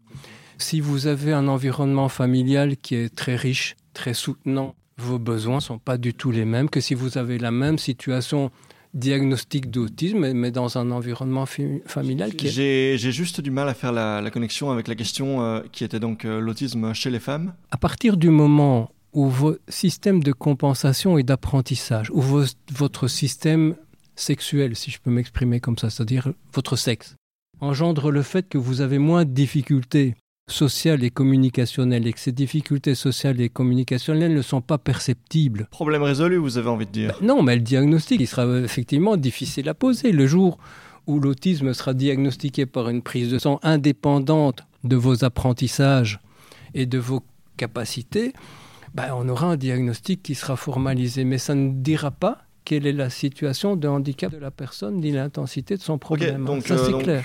Il y a une distinction importante à faire entre le ressenti d'une part, euh, les difficultés que la personne peut ressentir, et d'autre part, euh, la, la, facilité qu'un clinicien peut avoir à, à détecter, à diagnostiquer. Évident. Ça veut dire qu'une personne qui va se présenter auprès de nous avec un, un excellent contact visuel, qui, qui, aura des difficultés à nous décrire les, les difficultés qu'elle vit au quotidien au travers de, de cette problématique d'autisme. J'ajouterai aussi peut-être qu'une des facettes du diagnostic de l'autisme, c'est la présence des difficultés dans la tendre enfance et que ça c'est parfois euh, quand on fait le diagnostic chez l'adulte une grande difficulté d'accès à cette information là si effectivement on ne peut pas connaître quel a été le développement précoce de la personne techniquement on est dans l'incapacité de poser un diagnostic chez l'adulte. C'est clair, parce que bah, voilà, des difficultés relationnelles, tout le monde peut en avoir, mais tout ça ne porte pas Mais le. je, je remarque que votre réponse porte plutôt sur la, la difficulté euh, du diagnostic et pas tellement sur euh, la spécificité. Qu'est-ce qui fait que euh, chez les femmes, c'est plus compliqué que chez les Mais hommes? on n'a aucune Donc donnée à l'heure actuelle par rapport à ça. Voilà, non, non, c'est des recherches qui sont on en cours. Enfin, et voilà, il y a quelques articles qui parlent de ça, mais à l'heure actuelle, on ne peut pas faire, on ne peut pas instituer comme état de fait que les femmes sont moins bien diagnostiquées que les hommes. Ça, c'est clair. Alors, Ah, donc vous, vous- vous allez même une étape avant ça, vous dites, euh, si ça se trouve, il n'y en a pas autant, ça c'est très clair. Dans la population qui demande ici, Ah non, ça c'est clair. Chez nous, depuis 30 ans, enfin vous l'avez évoqué, le pourcentage garçon-fille ne varie pas d'un pour cent. Mais est-ce que c'est parce que les femmes avec autisme n'existent pas avec euh, un nombre, une quantité euh, semblable à celle des hommes, ou bien est-ce que c'est parce que elles n'ont pas les difficultés que ressentent les hommes et qu'elles se camouflent beaucoup mieux et que donc elles ne viennent pas Et elles ne viennent pas, nous sommes dans l'incapacité de dire qu'elles existent ou non. Donc, mais dire qu'elles e- qu'elles existent alors qu'on n'a pas la preuve qu'il s'agit d'un diagnostic spécifique, ça, ça me pose un problème, parce qu'on semble dire de prendre pour état de fait que l'on ne diagnostique pas suffisamment les femmes. Ben, j'attends de voir, hein, j'attends de voir, parce qu'à l'heure actuelle, il n'y a pas nécessairement de, de, de réalité à cette situation clinique. Ce que moi j'ai pu entendre, ce sont des nombreux témoignages de personnes qui, euh, en consultant, que ce soit euh, un procédé de diagnostic ou bien, euh, entre guillemets, un, simple psychologue qui n'est pas spécialisé dans la question de l'autisme, euh, ce que moi j'ai pu entendre, c'est beaucoup de faux négatifs. Euh, c'est beaucoup de euh, Ah non, je, ne crois pas que tu aies de l'autisme, je pense que tu es simplement euh, un peu asocial. Ou voilà, enfin des, des faux négatifs quoi. On, on écarte parce que la jeune fille regarde dans les yeux, parce qu'elle sourit, parce qu'elle a intégré euh, les conventions sociales que d'habitude les jeunes garçons autistes euh, euh, n'intègrent pas. Mais donc, est-ce qu'on a fait la preuve par la suite qu'elles avaient de l'autisme? Ce sont des personnes qui, par après, une fois que les procédés de diagnostic ont évolué, ont fini par se faire diagnostiquer, oui. Euh, question que je voulais vous poser, qui est à la fois très simple et euh, très compliquée. Euh, D'où est-ce que ça vient, euh, l'autisme? Est-ce que c'est un facteur génétique ou un facteur environnemental? Où est-ce qu'on en est on dit ce que c'est les deux. Mais on ne va Donc, pas beaucoup plus une loin. combinaison alors entre un terrain génétique et des facteurs Oui. environnementaux. Mais on n'en sait pas plus. Je vais dire qu'on sait qu'il y a beaucoup de gènes qui sont impliqués dans des autismes? Sont-ils tous les mêmes, ces enfants qui ont de l'autisme, si c'est le gène, celui-là ou celui-là? Et on ne sait pas ce qui fait que les gènes s'expriment de telle ou telle façon. Et alors on dit, ben, c'est l'environnement, mais l'environnement euh, biologique, l'environnement chimique, etc. Euh, enfin, je pense que on ne sait pas exactement comment ça interagit entre eux. C'est pas tout génétique en tout cas. Hmm. Euh, J'ai lu qu'on avait cru constater ou qu'on soupçonnait une corrélation entre euh, le fait d'avoir une mère euh, plus âgée à l'accouchement et euh, voilà l'autisme qui apparaîtrait à ce moment-là plus souvent chez l'enfant. Euh, Est-ce que c'est juste? Oui, en tout cas, la HS a, a relevé les, les chiffres. C'est l'âge du père et l'âge de la mère. Donc euh, l'âge des parents. Donc le, le pourcentage augmente euh, par tranche de 10 ans. Uh-huh. hein, de 10 ans d'âge du père ou de la mère. Euh, il y a aussi la, la prévalence chez les frères et sœurs. Donc euh, globalement, Ah on oui. est à moins de 1% à l'heure actuelle. Mais lorsque le premier a de le, le premier enfant a de l'autisme, le second, la probabilité monte à 4%. Et donc déjà euh, quatre fois plus de chances d'avoir le second enfant qui a de l'autisme si le premier a déjà de l'autisme. Si c'est un garçon, mais c'est 7% si le premier est une fille. Et donc, plus, enfin, plus il y a d'enfants dans la famille qui ont de l'autisme, plus la probabilité augmente pour le troisième si les deux premiers ont de l'autisme, a une, malheureusement une malchance d'avoir de l'autisme encore plus importante. Ce qui, ce qui renforce l'impression que le génétique a une Absolument. part importante. Et, euh, et cliniquement, ça c'est clair que nous rencontrons quand même des familles où il y a plusieurs enfants qui ont soit de l'autisme et pour certains d'entre eux des troubles de l'apprentissage. Et en termes techniques, euh, certains parlent de ce qu'on appelle les neurones miroirs. Qu'est-ce que c'est finalement Ce sont des neurones qui vont s'activer lorsqu'on voit quelqu'un faire la même chose que vous. Donc, euh, si vous voyez quelqu'un qui mange, vos neurones qui sont liés à l'action de manger s'activent D'accord. sans que vous ne soyez occupé à manger. On se transpose ça explique un euh, peu les, alors, les, euh, les comportements de bâillement ou ce type de, de comportement-là. Donc effectivement, on semble dire que ce serait déficitaire chez les personnes qui ont l'autisme. Mais ça ça veut dire que nécessite quand des une personne moyens. avec autisme voit une autre personne bailler, elle ne baille pas Je vous laisserai monter un plan de recherche, ça nous intéressera et voilà. Ok, euh, venez nous voir. C'était pour- plutôt pour la blague, mais, euh, mais donc oui. Est-ce que c'est quelque chose qu'on soupçonne ou est-ce que c'est quelque chose qu'on sait? Où est-ce qu'on en est par, par rapport à ça? Il y a quelques travaux, hein. il y a des Italiens qui ont travaillé sur ces, sur ces questions, mais on, ça n'a pas été nécessairement reproduit de manière...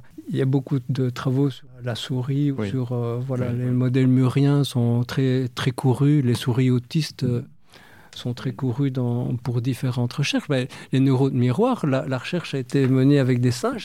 Donc ça veut dire que la vérification sur l'être humain est toujours beaucoup plus complexe que ce qu'on montre sur les, Mm. les modèles animaux, fussent-ils euh, animaux dits autistes. euh. Peut-être aussi, ce qui peut être intéressant quand même d'ajouter par rapport à toutes ces questions, c'est quand même qu'à l'heure actuelle, bien sûr, euh, voilà, on, on traite ici de l'autisme, mais que, mais que cet autisme s'intègre maintenant dans une perspective dite des troubles neurodéveloppementaux. Et que peut-être ça nous sort un petit peu de nous enfermer dans une... euh, peut-être dans des termes trop... hum, Enfin, trop rigides. Tout à l'heure, vous avez abordé la question des femmes. Mais peut-être peut-on aborder aussi la question des autres troubles neurodéveloppementaux dans lesquels on va aussi observer des caractéristiques qui sont similaires à celles des personnes avec autisme. Lesquels par exemple? Le trouble de l'hyperactivité, On va observer des caractéristiques qui sont similaires. La problématique de la cohérence centrale, la problématique de la théorie de l'esprit, alors qu'auparavant on semblait dire que ça n'était propre qu'à l'autisme. Ben, on constate qu'en regardant un petit peu ce qui se passe dans les autres troubles neurodéveloppementaux, on commence à constater que finalement, en étudiant ça chez les autres, ben, on constate qu'il- que c'est peut-être pas de la même intensité, peut-être qu'on va avoir des profils qui vont se diversifier en fonction des, des problématiques neurodéveloppementales, mais quand même que peut-être, à force de s'être focalisé sur une problématique, on a exclu les ponts qui pouvaient exister dans les... Donc, plus on en apprend euh, sur le, le- les troubles du spectre de l'autisme, plus on se rend compte que euh, le cerveau, euh, c'est quand même compliqué. Ah, ça, euh, Je pense que ça, c'est peut-être la, la plus grande leçon que, que, que l'on apprenne.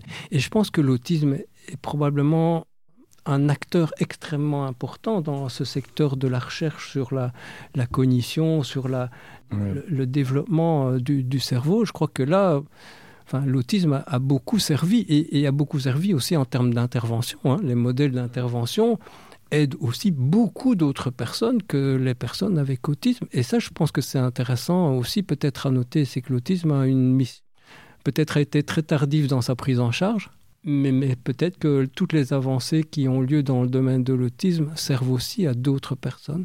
Et ça, je crois que c'est socialement oui. très Euh, intéressant. Est-ce que... Mais euh, d'ailleurs- Mais d'ailleurs, oui. il faudrait s'interroger. Pourquoi parle-t-on tellement d'autisme et on ne parle quasi jamais, je parle de la Belgique, de la déficience intellectuelle? On n'en parle pas. Oui, je, Non, je vous non. crois sur parole. Ben euh, non, on n'en parle pas. Bah, très peu, On- en tout on cas. Ne, on ne réclame rien, on ne demande rien, alors qu'ils ont aussi des besoins au moins aussi importants que ceux qui ont de On l'autisme. peut, euh, on peut en parler. Est-ce que euh, aujourd'hui en, en Belgique, les médecins, les, les psychiatres, les enseignants, les psychologues sont formés correctement vis-à-vis de, de ces questions-là, que, ce soit pour l'autisme euh, ou pour la déficience intellectuelle? Où est-ce qu'on en est aujourd'hui dans, dans le paysage des formations en Belgique? Parce que moi, j'avais pu, par exemple, entendre que, alors, alors évidemment, c'est c'est en France, c'est pas en Belgique, mais que l'autisme était très rapidement évoqué euh, dans les formations de médecins. Absolument. Euh, est-ce que Ça reste le cas. Ça reste le cas en Belgique aussi? Oui, oui, maintenant, euh, on ne va pas donner le nombre d'heures de chacune des spécialités, mais même dans les spécialités les, les plus concernées en neuropédiatrie ou en pédopsychiatrie, c'est très très peu d'heures. Ça se compte sur les doigts d'une main. Comment ça s'explique ça alors que... Mais, mais c'est le même problème pour les autres troubles neurodéveloppementaux. Et à nouveau, c'est, je Oui. pense que c'est une problématique plus globale qu'il faut évoquer plutôt qu'une spécificité liée à l'autisme. Oui, Si- tout à fait, oui. Et donc, je crois que c'est plutôt là-dessus que les choses se font. Maintenant, euh, ben, on peut voilà, souligner quand même l'effort qui a été fait par euh, les diverses universités francophones qui ont monté un certificat. Hein, euh, dans les troubles du spectre de l'autisme, ce certificat est organisé par toutes les universités francophones, hein, l'ULB, euh, l'UCL, l'UMONS, l'UNAMUR, l'ULiège. Et donc ces cours se donnent sur toute une année. Et donc voilà, c'est un cursus quand même relativement Oui, exigeant euh, qui permet à des, des professionnels qui ont un master, donc des médecins, mais des psychologues, euh, aussi d'autres fonctions euh, qui ont, qui ont des qualifications de master, mais aussi des personnes qui ont un, bachelier euh, qui peuvent, grâce à la valorisation de l'expérience professionnelle, euh, participer à ce, D'accord, et ça date de, ça date de quand? Ouais, ça f- on, on entame la deuxième promotion cette année-ci. Donc c'est- très récent. récent. hein. Ben, Oui, mais avant, il y en avait Avant, un il y en ici à avait un Mons, ici hein. à Mons, mais voilà, ces dernières années, on, on a plutôt euh, milité pour qu'il y ait un, voilà, un consensus des universités. Maintenant, dans les cours de master, il n'y a pas de cours spécifiques à l'autisme. Donc les médecins restent très peu informés, mais s'ils veulent, ils peuvent euh, suivre ce cursus et Ouais. se spécialiser. Alors peut-être aussi on a, on a conduit, une- enfin ça continue d'ailleurs à être, à être développé ici, un, un projet qui s'appelle Starter et qui vise à l'information des pédiatres et, et des consultations de l'ONE aux signes très précoces d'un dysfonctionnement euh, communicationnel et, social chez les très jeunes enfants. Et donc ce sont des formations qui sont dédiées aux pédiatres ou dédiées aux généralistes qui travaillent dans les consultations ONE pour qu'ils soient à l'écoute des plaintes des parents. Ça, c'est pour euh, les médecins, peut-être euh, les psychiatres, peut-être les pédiatres, les personnes qui travaillent avec les jeunes enfants. Quand on parle des enseignants, quand on parle de l'école, est-ce qu'il y a, est-ce que les professeurs sont formés pour euh, reconnaître les spécificités de l'autisme? Comment enseigner à un enfant avec autisme? Euh, Au sortir de leur formation? Non. Ou, ou- ou s'il ou s'il y a éventuellement, euh, ce que vous disiez, une, spécia- une spécialisation euh, Mais Oui. à l'heure actuelle, ils ne sont formés à rien. Je veux dire, euh, au sortir de l'école, ils ne sont formés à aucune prise en charge. Et l'espoir, c'est que Oui. avec le pacte pour un enseignement d'excellence, où on parle très timidement, très timidement d'une école inclusive, j'espère qu'on va former les, les futurs enseignants à, aux pédagogies pour avoir une, une vraie école inclusive. Donc c'est un vœu, j'espère qu'il n'est pas que pieux, mais j'espère qu'on va l'imposer dès la première année de, de la haute école de formation des enseignants.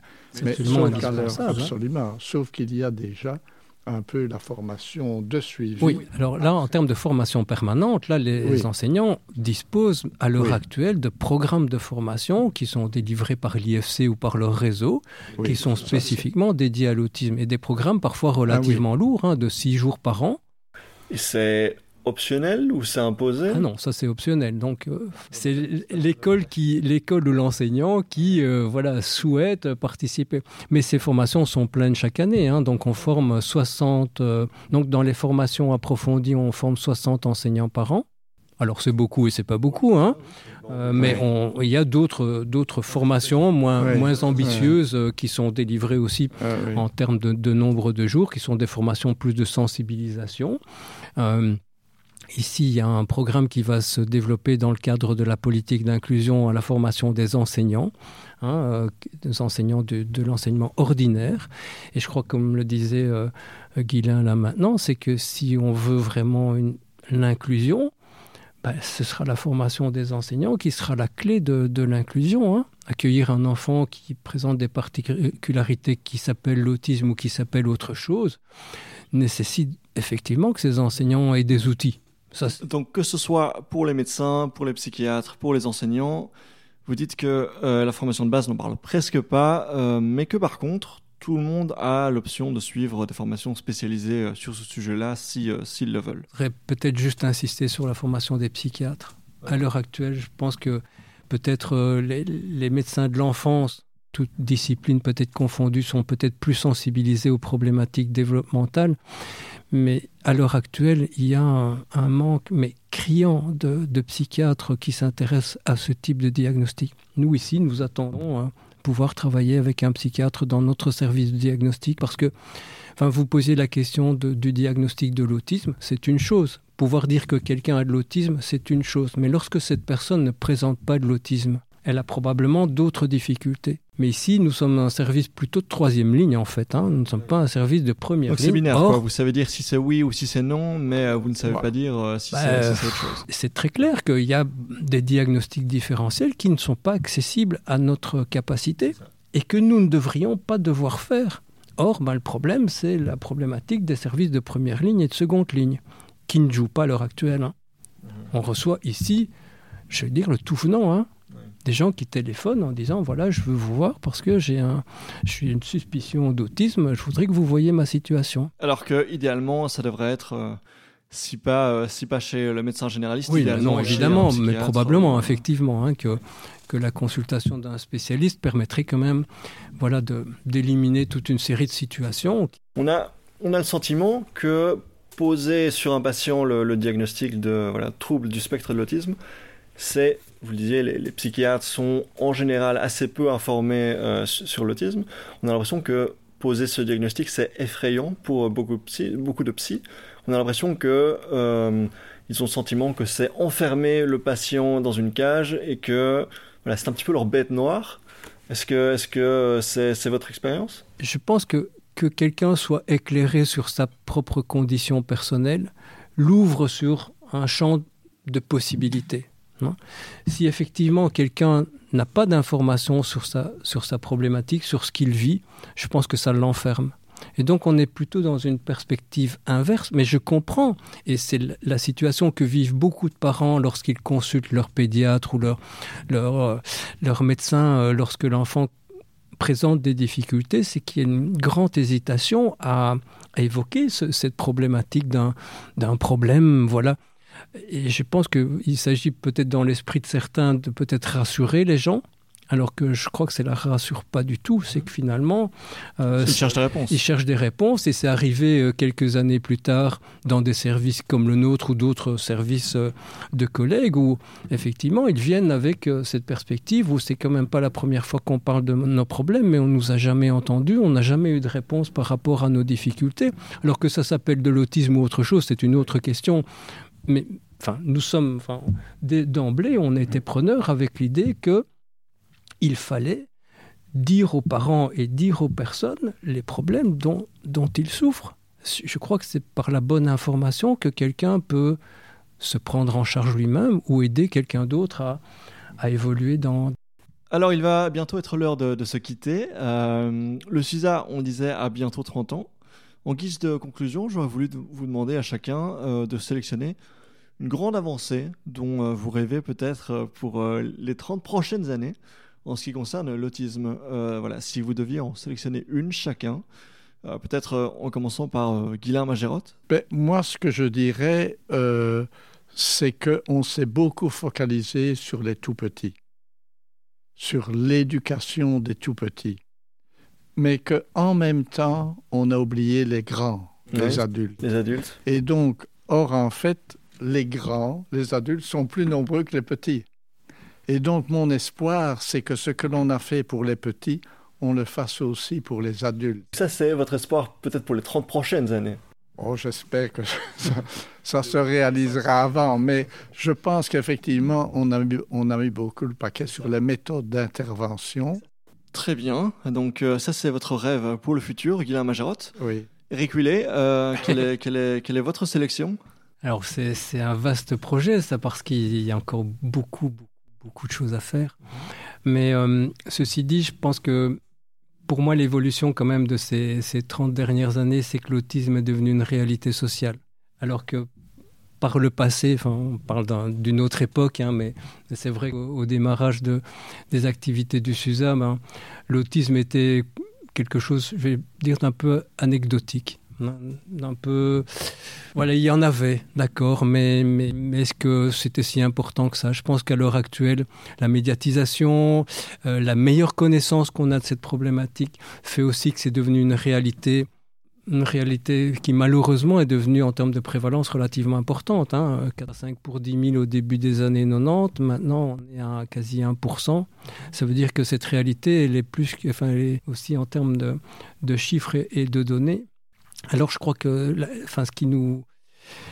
L'espoir qu'on doit avoir pour, pour ces prochaines années, c'est que ce que l'on va pouvoir faire peut-être avec les familles de manière plus précoce et avec les professionnels qui s'occupent de la jeune enfance permettent à, la majorité des personnes qui ont de l'autisme de trouver une place dans, dans, notre société. Alors la question, ce sera de savoir à quelle place, pourquoi y faire, etc. Mais, mais qui est cette place qui leur soit euh, réservée, pas réservée en termes de vivre entre autistes, mais réservée au sens d'avoir euh, une réelle place dans, parmi les autres. Et je crois que ça, ça nécessitera pas seulement un effort des personnes qui ont de l'autisme à vivre dans notre société, hein, mais, mais que notre société s'ouvre à la différence. Et voilà, je pense que Guylain l'a très bien dit tout à l'heure, c'est vivre avec la différence dès son plus jeune âge qui nous amènera à ce que tous puissent avoir une place, c'est-à-dire que nous, en tant que personnes ordinaires, soyons confrontés à la différence dès notre jeune enfance. Hein. C'est l'immersion quasi en sens inverse qu'il faudrait imaginer. Hein. C'est que nous ayons, nous côtoyons dans notre vie tous les jours des... Enfin, lorsqu'on est enfant, ben, qu'on côtoie d'autres enfants qui ont des handicaps. Et je crois que le, le challenge, c'est ce challenge-là, l'inclusion. L'inclusion, c'est pas d'avoir une scolarité ordinaire pour avoir un diplôme. C'est aussi, bien sûr, ça, mais c'est aussi avoir une scolarité ordinaire pour vivre avec ceux qui ont le même environnement communautaire. J'ajouterais juste une petite chose. Je pense qu'il faut que les services soient plus family friendly. C'est-à-dire que la famille il faut se focaliser sur l'enfant dans sa famille. Mais quand il deviendra adulte, il ne va pas vivre dans une famille parce qu'il va perdre ses parents probablement, mais qu'il ait un style de vie qui se rapproche un petit peu d'une forme de vie communautaire, un peu familiale. Euh, je pense que c'est quand même très bien. Important. Mais donc euh, une approche plus euh, family friendly, une, une place plus importante pour les personnes avec autisme dans notre société, y compris euh, pour les adultes. Tout à fait. Ce sont euh, deux, deux, messages d'espoir euh, voilà, pour conclure cette émission. Guillaume Majarotte, euh, Eric Willey, merci beaucoup d'avoir passé merci. 70 minutes avec moi. Et voilà, on se dit à dans deux semaines. Au revoir.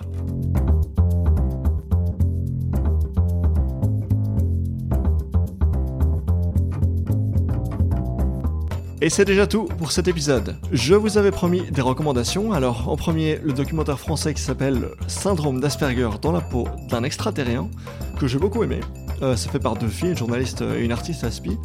Et euh, dans ce documentaire, il rencontre entre autres euh, une série d'autistes Asperger, dont euh, une femme qui s'appelle Julie Daché, qui est doctorante en psychologie et autiste Asperger, qui est parfaitement génial et qui a publié un bouquin sur le sujet, qui est ma deuxième recommandation, qui s'appelle Dans ta bulle, les autistes ont la parole, écoutons-les. Et c'est super, donc je vous recommande tout ça, et je vous mets euh, tous les liens dans la description. Enfin, avant de se quitter, je voulais juste faire le point sur euh, deux trois aspects. Guillaume Magerotte et Eric Willey ont été euh, parfaitement charmants et parfaitement euh, généreux de me recevoir. Ils ont aussi été très catégoriques sur certains points, notamment euh, sur le vocabulaire et sur les femmes. Alors, dans cette démarche journalistique qui est la mienne, c'est essentiel d'avoir leur point de vue. Ils sont experts en la matière et ça se voit. Cela dit, euh, je trouvais important de mettre quelques bémols. Premièrement, tout le monde ne partage pas euh, leur opinion pour ce qui est euh, des femmes qui sont autistes Asperger. Vous l'avez entendu, Eric Willey est assez sceptique quant à leurs différences vis-à-vis des hommes. Il existe à côté de ça d'autres experts qui défendent une position euh, opposée. Voilà. Euh, deuxièmement, je pense que euh, Guillaume Magerotte a été très clair à ce niveau-là. Il n'aime vraiment pas qu'on dise être autiste. Il préfère qu'on dise avoir de l'autisme. Il estime que ça ne définit pas une personne. Mais pour le coup, je dois dire que je ne suis pas d'accord avec lui et qu'à mon sens, avoir de l'autisme, ça définit en grande partie qui on est. Voilà, c'était les deux petites précisions que je trouvais important de faire. Et enfin, euh, plus léger, on blaguait en cours d'interview sur les personnes autistes qui ne baillent pas quand on baille devant elles. En fait, il y a vraiment eu euh, plusieurs études qui montrent que les enfants autistes baillent moins que les autres quand euh, ils voient bailler quelqu'un. Je me disais bien que c'était pas quelque chose qui m'arrivait souvent. Allez, à dans deux semaines pour un nouvel épisode avec Jérôme Collin de la RTBF. Salut